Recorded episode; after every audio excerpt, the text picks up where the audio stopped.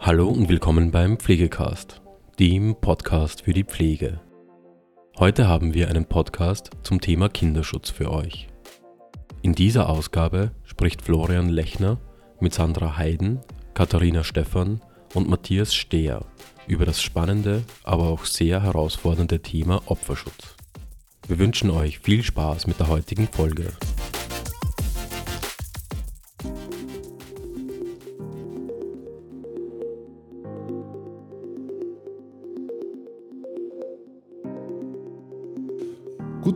Mein Name ist Florian Lechner und ich darf Sie recht herzlich zu dieser Ausgabe des Pflegecast begrüßen.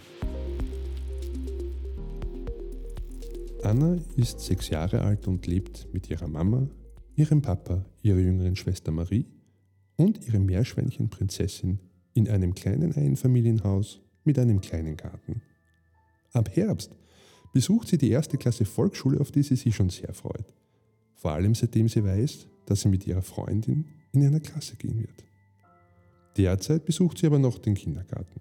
Sie geht gerne hin, genießt es mit ihren Freundinnen zu spielen und wird sowohl von ihren Eltern als auch von den Pädagoginnen im Kindergarten als ein fröhliches und ausgeglichenes Kind beschrieben. Am Wochenende ruft ihr Onkel Otto bei Annas Mutter an und fragt, ob Anna vielleicht mal wieder Zeit und Lust hat, bei ihm zu übernachten. Anna mag ihren Onkel sehr gern und freut sich sehr über die Einladung, Sofort sagt sie zu und fiebert dem Wochenende entgegen. Am Sonntag bringt Onkel Otto Anna wie verabredet wieder nach Hause, isst noch mit der Familie zu Abend und fährt dann selbst heim.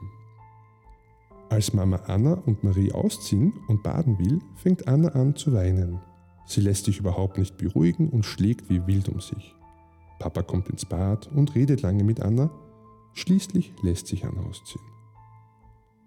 Beim Waschen sehen die Eltern, dass Anna im Bereich der Scheide und des Afters stark gerötet ist. Anna beginnt erneut zu weinen und erzählt von ihrem Besuch bei Onkel Otto schließlich. Dieser hat so grausliche Filme gesehen, wo sich alle ablecken und küssen und hat Anna beim Lulu und AA berührt. Jetzt fängt auch Annas Mama heftig zu weinen an und schreit Anna an, ob das alles auch wahr sei da Anna dies glaubwürdig bestätigt, fährt die Mutter mit ihrer Tochter sofort zur Kinderabteilung des nächstgelegenen Krankenhauses. Das Thema Opferschutz ist derzeit in aller Munde, eine Entwicklung, die wir als im Gesundheitsbereich Tätige sehr begrüßen. Wichtig ist zu verstehen, dass Opferschutz bereits im Kindesalter von einer hohen Relevanz ist. Daher möchten wir uns heute mit dem Thema Kinderschutz im Speziellen beschäftigen. Und ich freue mich ganz besonders, zwei Kolleginnen und einen Kollegen zu begrüßen, die sich bereit erklärt haben, uns einen Einblick in dieses spannende, aber auch sehr herausfordernde und emotionale Tätigkeitsfeld zu gewähren. Allesamt sind in der Pflege tätig und werden sich jetzt kurz vorstellen. Ich darf recht herzlich begrüßen Frau Heiden, Frau Stephan und Herr Stehr. Ja, hallo, Heiden Sandra mein Name. Ich bin Fachbereichskoordinatorin an der Kinder- und Jugendintensiv in der Klinik Favoriten mache den Job seit 20, 2010, bin auch seit dieser Zeit bei der Kinderschutzgruppe tätig. Ja, äh, bin seit 1993 in der Pflege tätig und es macht mir nur immer sehr viel Spaß. Hallo, mein Name ist Katharina Stephan. Ich bin Fachbereichskoordinatorin für Pflege auf der neonatologischen Überwachungsstation. Ich bin jetzt seit sechs Jahren bei uns im Haus und seit 20 Jahren fast in der Pflege tätig. Stehr Matthias, ich bin ähm, Stationsleitung in der Kinderambulanz seit circa eineinhalb Jahren, diesbezüglich auch seit eineinhalb Jahren in der Kinderschutzgruppe und im medizinischen Bereich seit circa 15 Jahren tätig. Man merkt, hier gibt es äh, sehr viel Erfahrungswissen, auch bereits äh, aus dem Bereich Kinderschutz. Jetzt würde ich gerne die Frage in die Runde stellen, wenn die kleine Anna zu euch in die Kinderabteilung kommen würde, wie würde denn die Versorgung von dem jungen Mädchen aussehen? Die kleine Anne wird ähm, äh, erst begutachtet werden bei uns in der Kinderambulanz, wo wir ein Triagesystem verwenden, wo eine Anamnese erhoben wird. Diesbezüglich wird es zu einer Erstbegutachtung kommen, ähm, wo die Pflege die Erstbegutachtung vollzieht und in weiterer Form Ärzte und Psychologinnen hinzugezogen werden und ein Kinderschutzgruppenfall in Frage gestellt wird. Jetzt ist schon der Name Kinderschutzgruppe gefallen. Da würde mich interessieren, warum braucht es eine Kinderschutzgruppe? Kinderschutz ist nicht nur eine moralische Pflicht, sondern auch eine gesellschaftliche Notwendigkeit. Es geht darum, die Rechte und das Wohl der Kinder zu gewährleisten und sicherzustellen, dass sie in einer Umgebung aufwachsen können, die ihre physische, psychische und soziale Entwicklung fördern. Und jetzt würde mich interessieren, was macht denn eine Kinderschutzgruppe genau?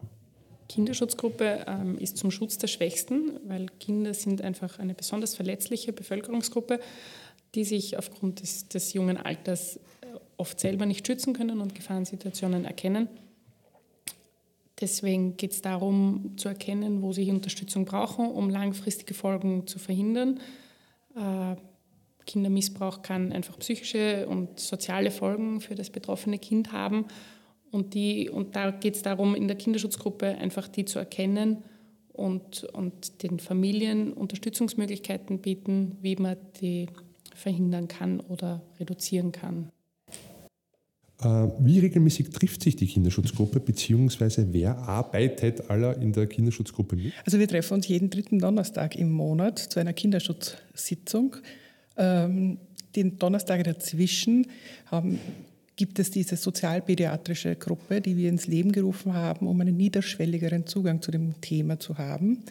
Äh, Kinderschutzgruppe ist immer sehr negativ behaftet, auch äh, in der Gesellschaft noch es gibt ein eigenes Formular, es, der Arzt muss, muss das ausfüllen, es ist ein größeres Prozedere. Darum gibt es die Kinder, die sozialpädiatrische Gruppe, wo wir den Fall einfach nur vorstellen und keine großen administrativen Tätigkeiten dahinter sind. Treffen tun sich die, äh, die, natürlich die Ärzte, die den Fall betreuen oder überhaupt also stationsführende Ärzte, Stationsleitungen in der Pflege, die Sozialarbeit, die, die die Psychologie und das interdisziplinäre Team bestehend aus Logopädie, Ergotherapie und Physiotherapie. Und seit wann bzw. wie lange gibt es jetzt schon eine Kinderschutzgruppe bei euch an der Klinik? Ja, also die, gegründet wurde die Kinderschutzgruppe im damaligen Breischen Kinderspital 1995 durch eine Initiative des damaligen chirurgischen Primars Dr. Primar Fasching. Ähm, hat sich dann zusammengesetzt mit Pflege, Arzt und Pflege und haben die Kinderschutzgruppe ins Leben gerufen. Das war 1995, wie wir dann ins Kaiser Franz Josef Krankenhaus damals übersiedelt sind. Ähm, haben wir natürlich die Kinderschutzgruppe auch mitgenommen. Also seit 2016 gibt es die Gruppe jetzt auch in unserem Haus. Im konkreten Fall der sechsjährigen Anna, wie sieht hier das weitere Vorgehen aus, wenn ein Verdacht auf Missbrauch oder Misshandlung oder eine Vernachlässigung besteht? In diesem speziellen Fall Anna liegt die Entscheidung im interdisziplinären Bereich. Ähm, somit muss kein Einzelner die Entscheidung treffen. Es ist wichtig hervorzuheben, dass dieser Blick kritisch und neutral herangezogen wird, um eine adäquate Entscheidung zu treffen.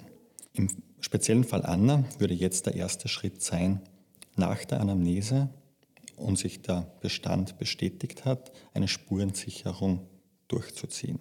Es würden in der Ambulanz durch geschulte Mitarbeiter Abstriche gemacht werden und diese würden ins AKH geschickt werden. Unsere Mitarbeiter sind dementsprechend geschult, auch eventuelle Beweismaterialien sicherzustellen. Diesbezüglich auch in so einem Fall immer danach schauen, eventuelle im Fall Anna Unterhosen, alle Beweismittel, was irgendwie in Frage kommen, mit in die Ambulanz zu nehmen, dass wir die sicherstellen können.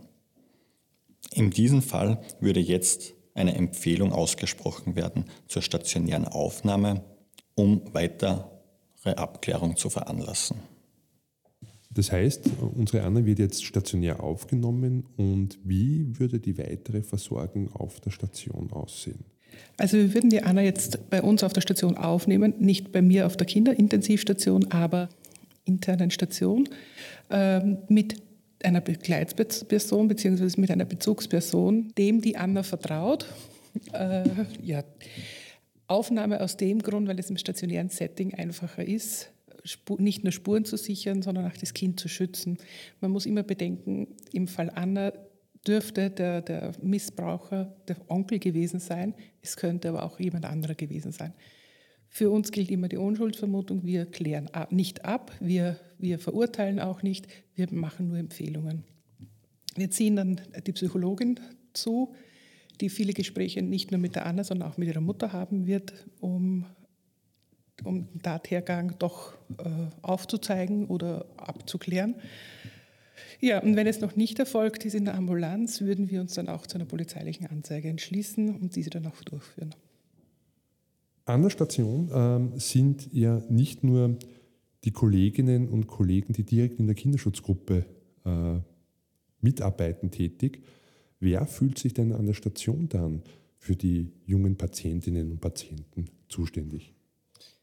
An der Station sind äh, für den Kinderschutz alle Berufsgruppen tätig und wichtig. Ähm, es betrifft, kann den Oberarzt betreffen, bis zum Reinigungspersonal kann das alle Berufsgruppen, ähm, können Informationen bekommen und, und Hinweise liefern, die für den Kinderschutz wichtig sind. Oft ist es, dass ähm, Eltern im Zimmer mit den Kindern sind und dann kommt zum Beispiel die Reinigungsdame ins Zimmer, die versteht vielleicht auch die Muttersprache der Familie und kann uns dadurch ganz andere Dinge sagen, die wir sonst nie erfahren hätten. Und von dem her ist die Informationsweitergabe zwischen allen Berufsgruppen ganz wichtig.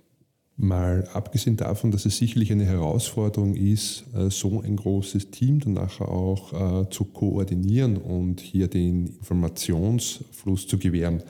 Was sind denn äh, eurer Meinung nach die besonderen Herausforderungen in der Arbeit, zum einen mit den betroffenen Kindern, aber auch deren Eltern bzw. deren An- und Zugehörigen. Oft ist es ganz schwer zu erkennen, ob ein Kinderschutz notwendig ist oder ob man ein Vorurteil hat und vielleicht zu schnell irgendwie eine gewisse Bildungsschicht oder Aussehen dann in einen Topf wirft ähm, und, und dadurch vielleicht dann einen Verdacht hat, der, der sich gar nicht bestätigt und dadurch dann vielleicht den Eltern etwas spüren, die, die Eltern etwas spüren lässt und sie dadurch das Vertrauen verlieren und, und wir zu wenig Informationen bekommen, um wirklich festzustellen, ist es Kinderschutz oder ist es eigentlich eh alles okay.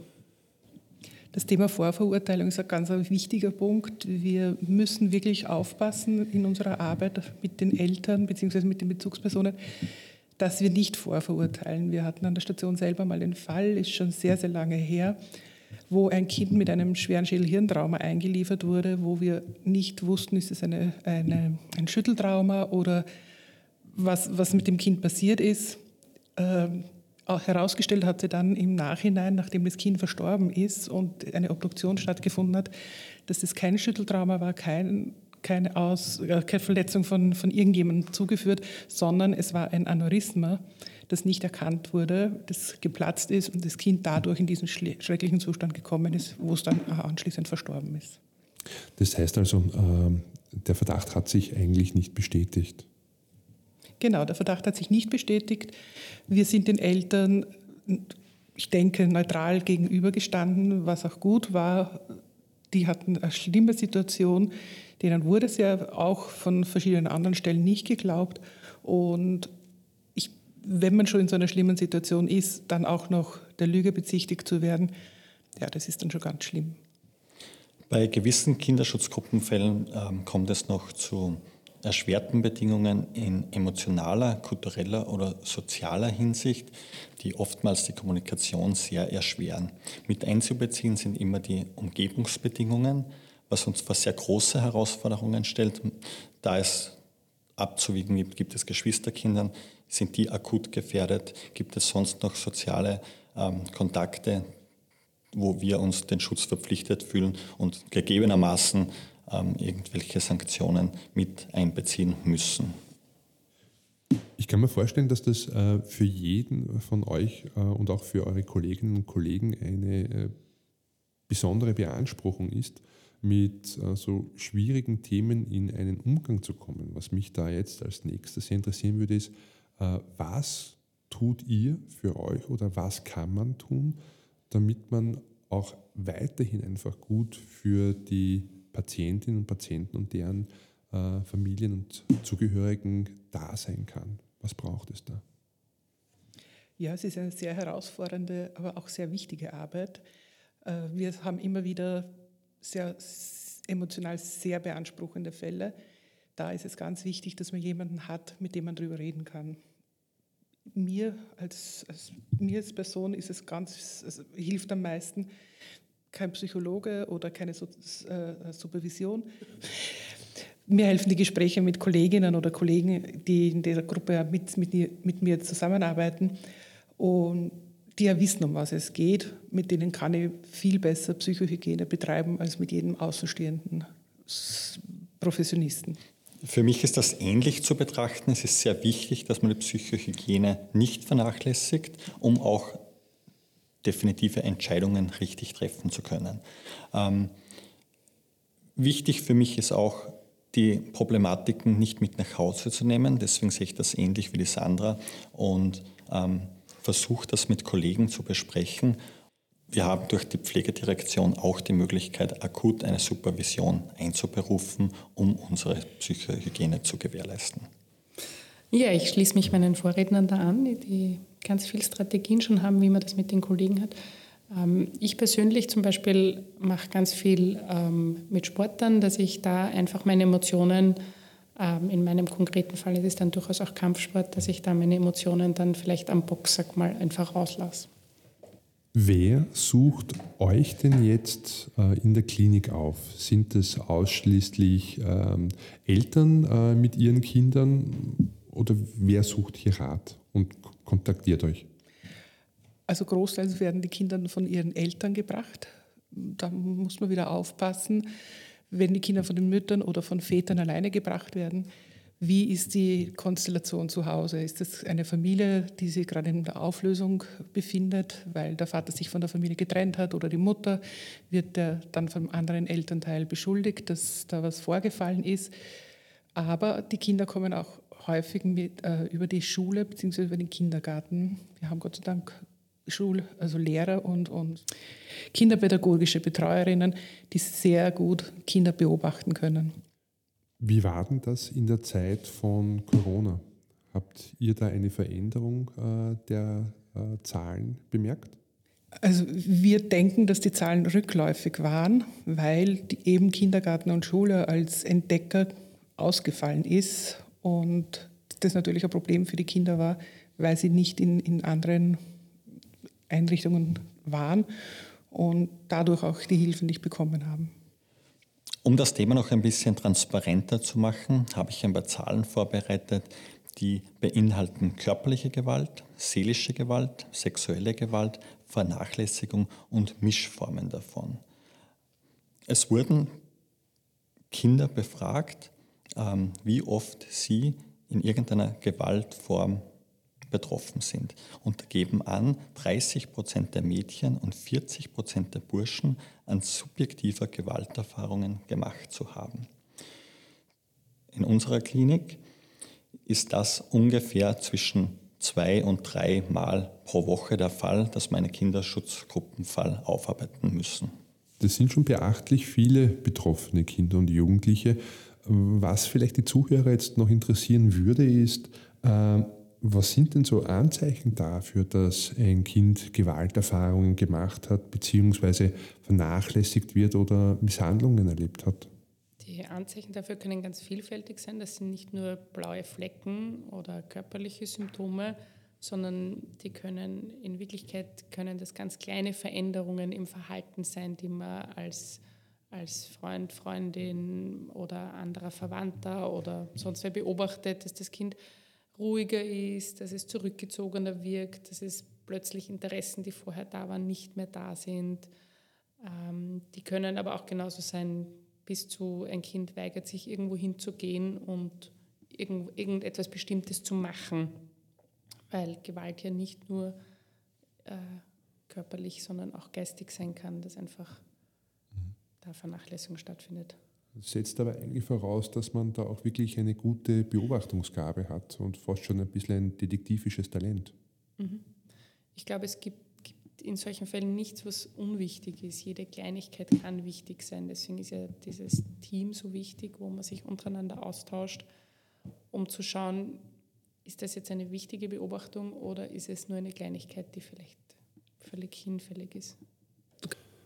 Aufgrund der Komplexität der Fälle kann ich mir vorstellen, dass es oft auch notwendig ist, Bereiche außerhalb der Klinik hinzuzuziehen. Wer wären da denn so eure Ansprechpartnerinnen und Ansprechpartner?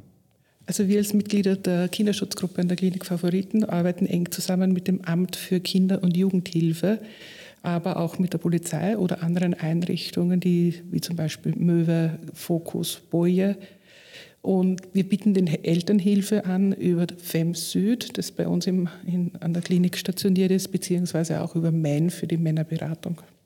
Ja, und zu guter Letzt kommt es dann auch immer wieder zu sogenannten Helferkonferenzen, die äh, verschiedene Fachbereiche beinhaltet. Das erklärt Ihnen aber jetzt meine Kollegin, die Katharina, die sehr viel mit diesen, in diesen Helferkonferenzen, äh, mit diesen Helferkonferenzen arbeitet.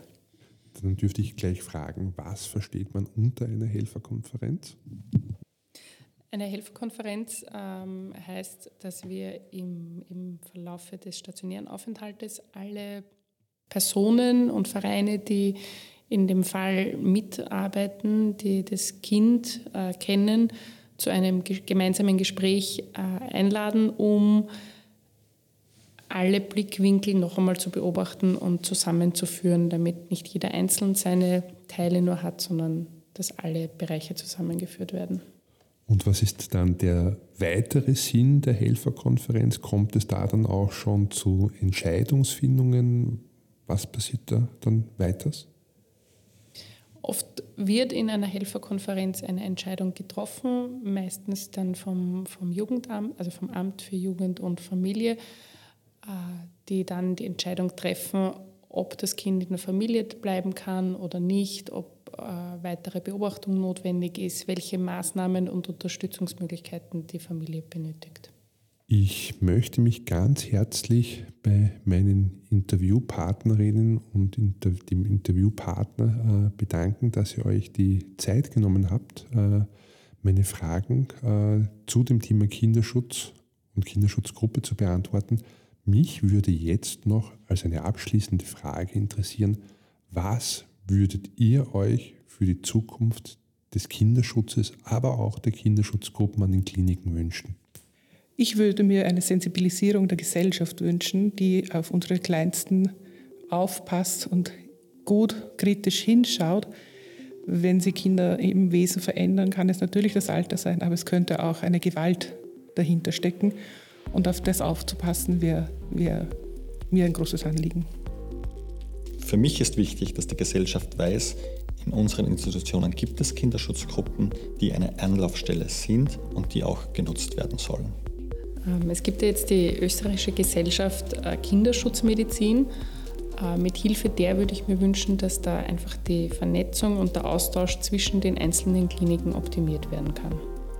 Das sind sehr konkrete Wünsche und durchaus nachvollziehbar. Ich äh, hoffe äh, für euch, aber auch für die äh, Kinder und Jugendlichen, die ihr tagtäglich versorgt, dass sie alle in Erfüllung gehen und möchte mich hier noch einmal für euer Kommen bedanken und mich von Ihnen, der Hörerschaft, recht herzlich verabschieden. Auf Wiederhören. Ja, das war es auch schon wieder mit der heutigen Folge Pflegecast. Wenn Ihnen diese Folge gefallen hat, freuen wir uns, wenn Sie unseren Podcast abonnieren. Weitere Informationen zum Thema Pflege und allem, was dazugehört, finden Sie auf unserer Webseite www.pflegenetz.at oder unserem YouTube-Kanal Pflegenetz und unseren Social-Media-Kanälen. Alle Links zur aktuellen Folge sowie unseren Webseiten finden Sie in der Beschreibung. Bis zum nächsten Mal.